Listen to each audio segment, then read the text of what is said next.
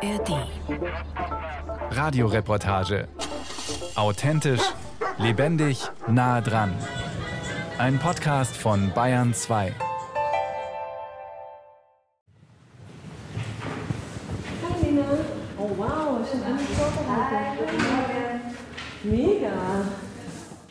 Der Bayerische Landtag, Sitzungssaal 501. Die Pressemappen der Grünen liegen schon bereit, aber kurz bevor die Pressekonferenz beginnt, fällt Fraktionschefin Katharina Schulze noch was ein. Sie zückt ihr Smartphone, das sie eh immer bei sich hat. Genau, auf der grünen Fraktionsaccount, oder? Genau. Okay, dann mache ich das jetzt noch schnell. Leicht awkward. Entschuldigung. So, ich gehe jetzt hier in unseren Pressekonferenzraum, denn in drei Minuten geht's los. Wir stellen unser Hälfte der Machtgesetz vor und wenn ihr zuschauen wollt, dann klickt doch auf Grüne Fraktion Bayern Account und dann könnt ihr live mit dabei sein. Dann geht die Pressekonferenz los und Schulzes Stimme klingt anders, ernster als gerade bei Instagram. Vor fast 74 Jahren wurde der Artikel 3 Absatz 2, ich zitiere, Männer und Frauen sind gleichberechtigt. Der Staat fördert die tatsächliche Durchsetzung der Gleichberechtigung von Frauen und Männern und wirkt auf die Beseitigung bestehender Nachteile hin im Grundgesetz verankert. Jetzt haben wir 2023 und immer noch sind Frauen strukturell in der Politik benachteiligt und unterrepräsentiert. Auch und gerade in Bayern. Gleichberechtigung, Frauenrechte, Parität, das ist die heilige Säule der Grünen. Aber in der bayerischen Landespolitik liegt dieses Ziel weit entfernt. Im ganzen Landtag sind nur 27 Prozent Frauen, Tendenz zuletzt sogar sinkend. Dass es bei den Grünen 45 Prozent sind, nur ein Ausreißer nach oben. Und auch das Regieren ist in Bayern vor allem Männersache. Im Kabinett von Ministerpräsident Markus Söder sitzen, ihn mitgezählt, elf Männer und vier Frauen. Wir leben einfach in einer Gesellschaft, wo Frauen noch nicht richtig gleichberechtigt sind. Auf dem Papier ja, aber in Realität nicht. Sie sind nicht gleichberechtigt an den Tischen der Macht verteilt, auch nicht in Unternehmen. Sie übernehmen den Großteil der Sorgearbeit, sei es bei den Kindern oder den eigenen alten Eltern.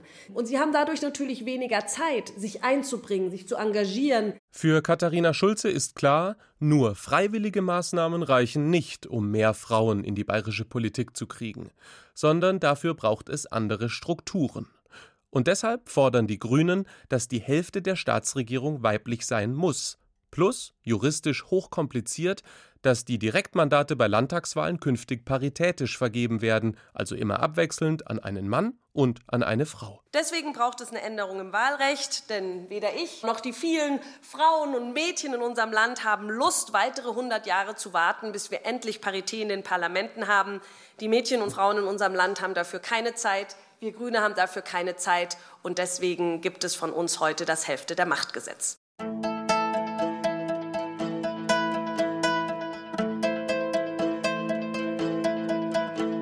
Auch wenn Schulze so frisch klingt, ihr Arbeitstag als Politikerin hat schon früher begonnen. Mit U-Bahn und Bus ging es durch den Münchner Morgen. Also Sie mich nur ganz kurz gucken, dass wir nicht irgendwie falsch einsteigen. Das wird schön schlimm, gell? Neubiberg. Was für einen Termin machen wir jetzt? Wir sind heute beim Antrittsbesuch der neuen Professorin von der Bundeswehr-Uni Neubiberg, zusammen mit Anna Christmann, der Beauftragten für Luft- und Raumfahrt von der Bundesregierung und meiner Kollegin Claudia Köhler, die dort Stimmkreisabgeordnete ist. Den richtigen Bus haben wir auch gefunden. Katharina, Anna, Claudia. Wenn man einen Tag mit den Landtagsgrünen verbringt, dann könnte man meinen, wenn überhaupt, braucht es in Bayern eine Männerquote. Aber das täuscht. Im männerlastigen Landtag ist Schulze die einzige Fraktionschefin. Sie ist jetzt 38, Politik macht sie seit 15 Jahren. Seit eineinhalb Jahren ist Schulze Mutter, hat nach einer kurzen Babypause zügig weitergearbeitet. Ihr Mann ist auch bei den Grünen und in Baden-Württemberg Finanzminister. Wie oft wurden Sie in den letzten zwei Jahren gefragt, wie Sie Mutterrolle und Politikerinrolle unter einen Hut bringen? Ich habe es nicht gezählt. Wie oft wurde Ihr Mann das gefragt? Zum Glück auch ab und zu, was sehr gut ist. Gerade als er das Amt neu angenommen hat, haben einige, vor allem auch Journalistinnen, ihn das gefragt, so nach dem Motto, hey, du bekommst gleich ein Baby und gleich einen neuen Job. Wie gedenken Sie das zu vereinbaren? Das zeigt ja so ein bisschen, dass in der Gesellschaft jetzt so mal was aufbricht und ähm, die Diskussion darüber, wie du Arbeit und Familie vereinbarst und dass es nicht nur der Job von Frauen ist, diese Vereinbarkeit zu stemmen, sondern auch von Männern, dass das jetzt ein, ein breiteres Bewusstsein gerückt ist. Katharina Schulze findet, das System müsse sich ändern, damit mehr Frauen in die Politik kommen. Und sie sagt, bei den Rollenbildern passiere langsam was. Aber beschreibt sie da im Bus nach Neubiberg eine generelle Entwicklung oder nur eine grüne, eher städtische Blase? Wenn Barbara Thiessen sagt, wie es um die Rolle von Frauen in der Politik steht, dann klingt das weit weniger fortschrittlich. Wir kommen ja aus einer Tradition, wo Politik als Männersache gilt, wo das öffentliche Sprechen Männern vorbehalten ist. Thiessen ist Professorin an der Uni Bielefeld für Erziehungswissenschaft mit dem Schwerpunkt Beratung unter besonderer Berücksichtigung der Geschlechterverhältnisse. Davor hat sie lange in Bayern geforscht und gelehrt. Thiessen sagt, noch immer hiefen sich oft Männer gegenseitig in politische Ämter. Frauen dürften jetzt zwar mitspielen in der Politik, aber ihre Kompetenz, die müssten sie immer extra beweisen. Unsere Vorstellung von, was ist eine richtige, angemessene Frau, was ist ein richtig angemessener Mann, die sitzen, glaube ich, noch tief und es delegitimiert nach wie vor das öffentliche Sprechen von Frauen, insbesondere über die sogenannten harten politischen Themen wie Finanzen, wie Militär, wie Bauangelegenheiten.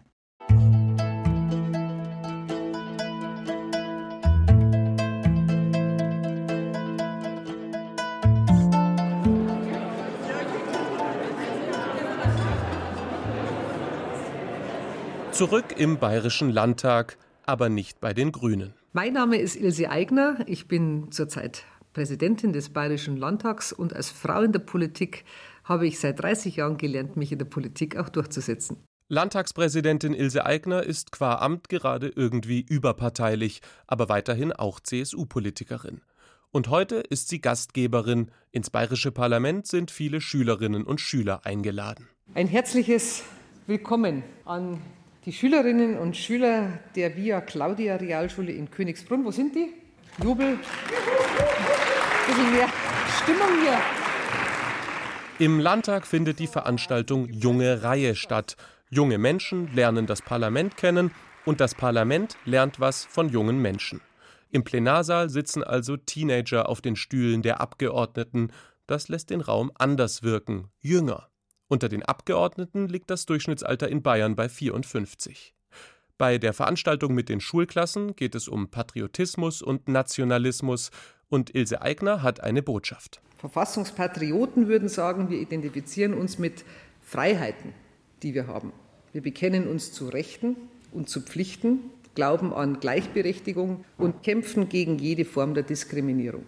Wegen der Hautfarbe, wegen des Geschlechts, der sexuellen Orientierung, des Alters oder des Glaubens. Auch Eigner hätte sehr gerne mehr Frauen im Parlament. Schon öfter hat sie zu großen Netzwerktreffen für Politikerinnen in den Landtag geladen. Was ihr dabei auffällt, erklärt sie später beim Interview. Das ist ein ständiger Prozess und ständiges Hinreden übrigens auch an die Frauen selbst, sich auch aktiv einzubringen. Zur Erinnerung. Katharina Schulze, die Grüne, will vor allem das System ändern, um mehr Frauen in die Politik zu bringen. Ilse Eigners Fokus ist ein anderer. Sie will, dass sich die Frauen anpassen und sich mehr zutrauen. Und zwar mit Hilfe von Vorbildern und indem sie sich untereinander besser vernetzen. Eigner sagt, sie erlebe Frauen oft zweifelnd, wenn es um politisches Engagement geht. Dann gibt es erst fünf Gründe, warum ich das nicht machen kann. Oder ich hinterfrage mich, wenn ich zehn Faktoren habe und neun erfülle ich und das eine nicht, dann bin ich nicht geeignet. Das habe ich beim Mann mit Verlaub noch nie erlebt. Wenn ich die Hälfte habe, dann passt schon und die andere Hälfte werde ich schon noch lernen. Und das scheint mir frauenimmanent zu sein. Ein typisches Frauenverhalten also? Dass es oft gläserne Decken für Frauen gibt, das sagt auch Ilse Aigner. Aber auch hier verortet sie einen Teil der Erklärung bei den Frauen. Irgendwann wird es halt einfach die Luft dünner. Und dann habe ich den Eindruck, dass manchmal die Frauen nicht bereit sind, den letzten Kampf dann doch auch zu führen. Eigner selbst kennt diese Situation. Als es vor einigen Jahren um die Nachfolge von Ministerpräsident Horst Seehofer ging, war sie eine Kandidatin, aber am Ende rang Markus Söder Seehofer nieder und Eigner irgendwie gleich mit. Die Frage, wie sie männlich geprägte Machtkämpfe in der CSU erlebt hat, beantwortet Eigner im Rückblick so. Ja, also ich weiß immer nicht, es ist vielleicht schon ein bisschen eine männliche Dominanz, aber ich glaube, dass es eher eine Typfrage ist. Also ich würde sagen, es gibt welche, die sind einfach auf Krawall gebürstet und auf Intrigen gebürstet teilweise auch, aber auch auf Ellenbogen. Und das gibt es bei Männern wie bei Frauen, vielleicht mehr bei Männern als bei Frauen. Ich würde mir das auch zutrauen, zu kämpfen, aber manchmal fragt man sich, vielleicht ist es das wert.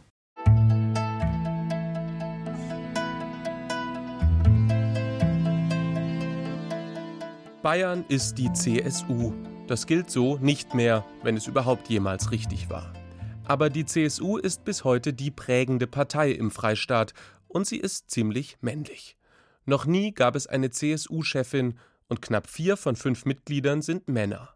Ähnlich ist die Mitgliederstruktur bei den Freien Wählern, bei der AfD und der FDP. Bei der bayerischen SPD lag der Frauenanteil zuletzt bei 34 Prozent, bei den Grünen waren es 43. Parität oder gar mehr Frauen, das gibt's in keiner der im Landtag vertretenen Parteien. Schon der Frauenmangel an der Basis ist ein Grund für den Frauenmangel in vielen Fraktionen. Und trotzdem hat sich was getan.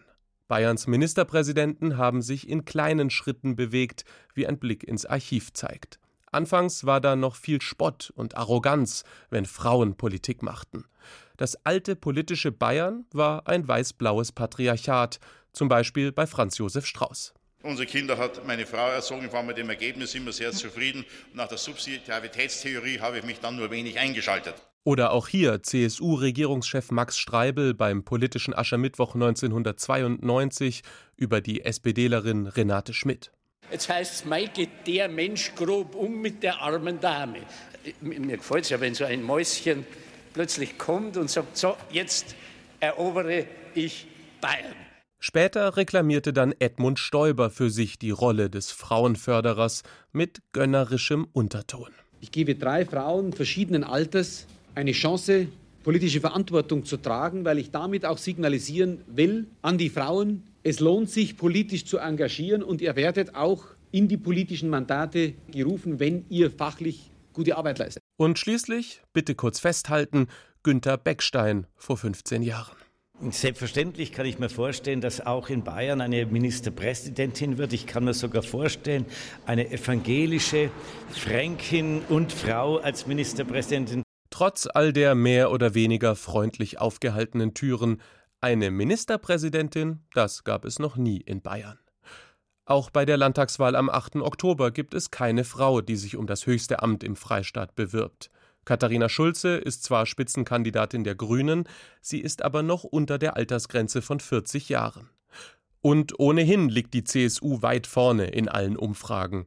Wenn der weißblaue Himmel nicht auf uns herabfällt, dürfte also auch bis 2028 ein Mann die Staatsregierung anführen.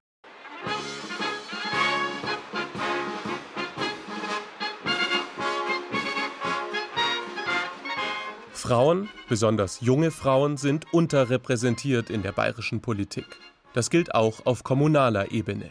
64 Landräten stehen sieben Landrätinnen gegenüber auch bei den Bürgermeisterposten sind Männer deutlich in der Überzahl, genau wie in den kommunalen Parlamenten, also in Stadt- oder Gemeinderäten. Barbara Thiessen, die Sozialwissenschaftlerin, hat auch zum Engagement von Frauen in der Kommunalpolitik geforscht. Je ländlicher, desto männlicher, das ist eine Erkenntnis. Eine andere, auf dem Land sind es häufig zugezogene Frauen, die politisch aktiv sind. Die haben uns gesagt, sie gehören eh nicht so richtig dazu. Ihr Ruf ist eh schon schwierig.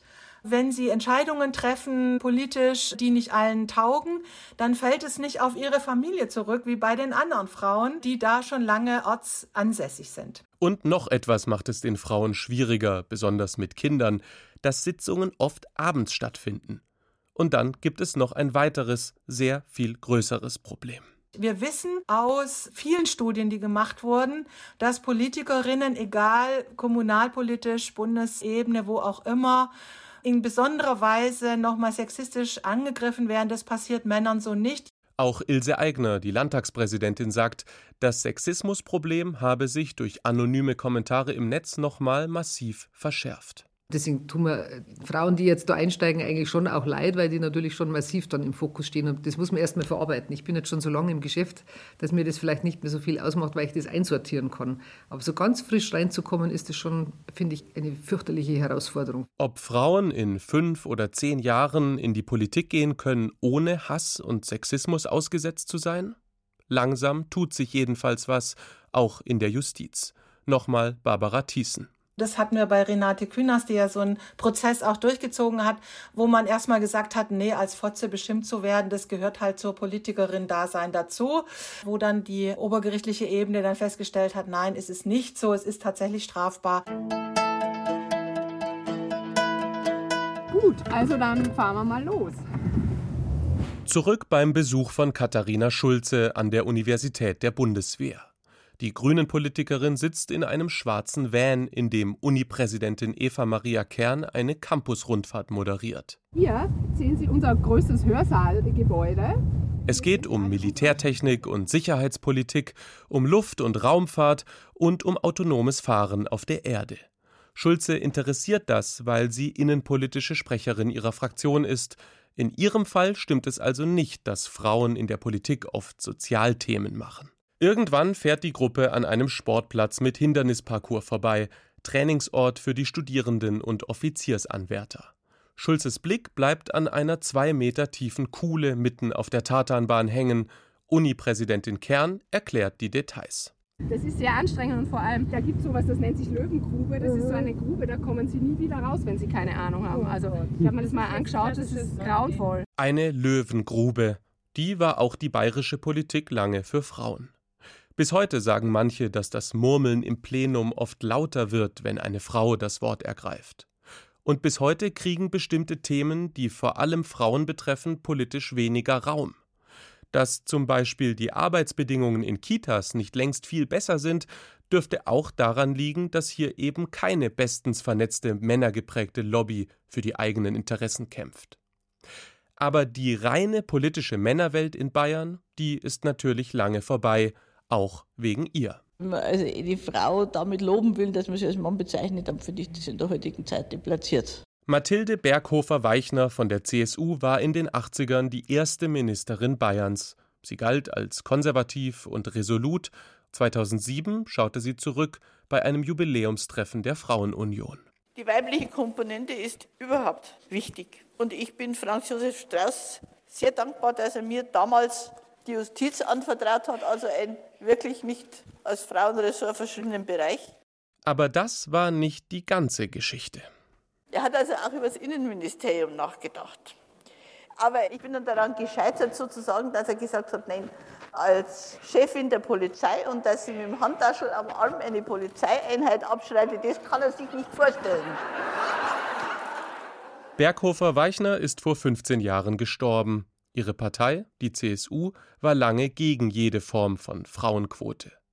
Inzwischen ist das anders. Für Parteivorstände auf Landes- und Bezirksebene gibt es eine Quote von 40 oder 50 Prozent.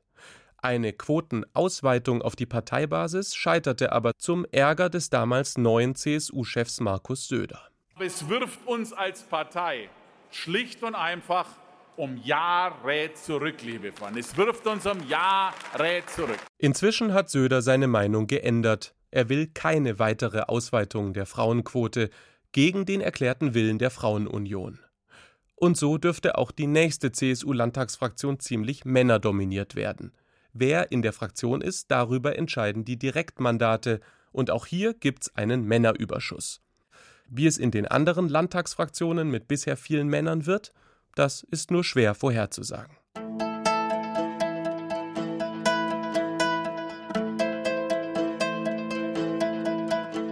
Veränderung kann wahnsinnig lange dauern. Fragt man CSU-Politikerin Ilse Aigner, die Landtagspräsidentin, ob das nächste bayerische Parlament einen höheren Frauenanteil hat, dann sagt sie nach einer kurzen Pause das hier. Ich hoffe nach wie vor, dass es mehr werden.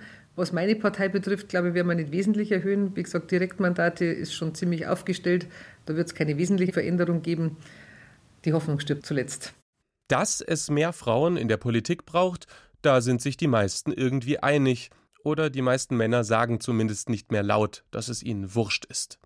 Aber ein anderes Wahlsystem, das die Direktmandate paritätisch vergibt und vorschreibt, dass die halbe Staatsregierung weiblich sein muss, das wird so schnell nicht kommen. Eine deutliche Mehrheit im Landtag ist gegen diesen Vorschlag der Grünen. Was also bleibt? Wie kann es vorwärts gehen?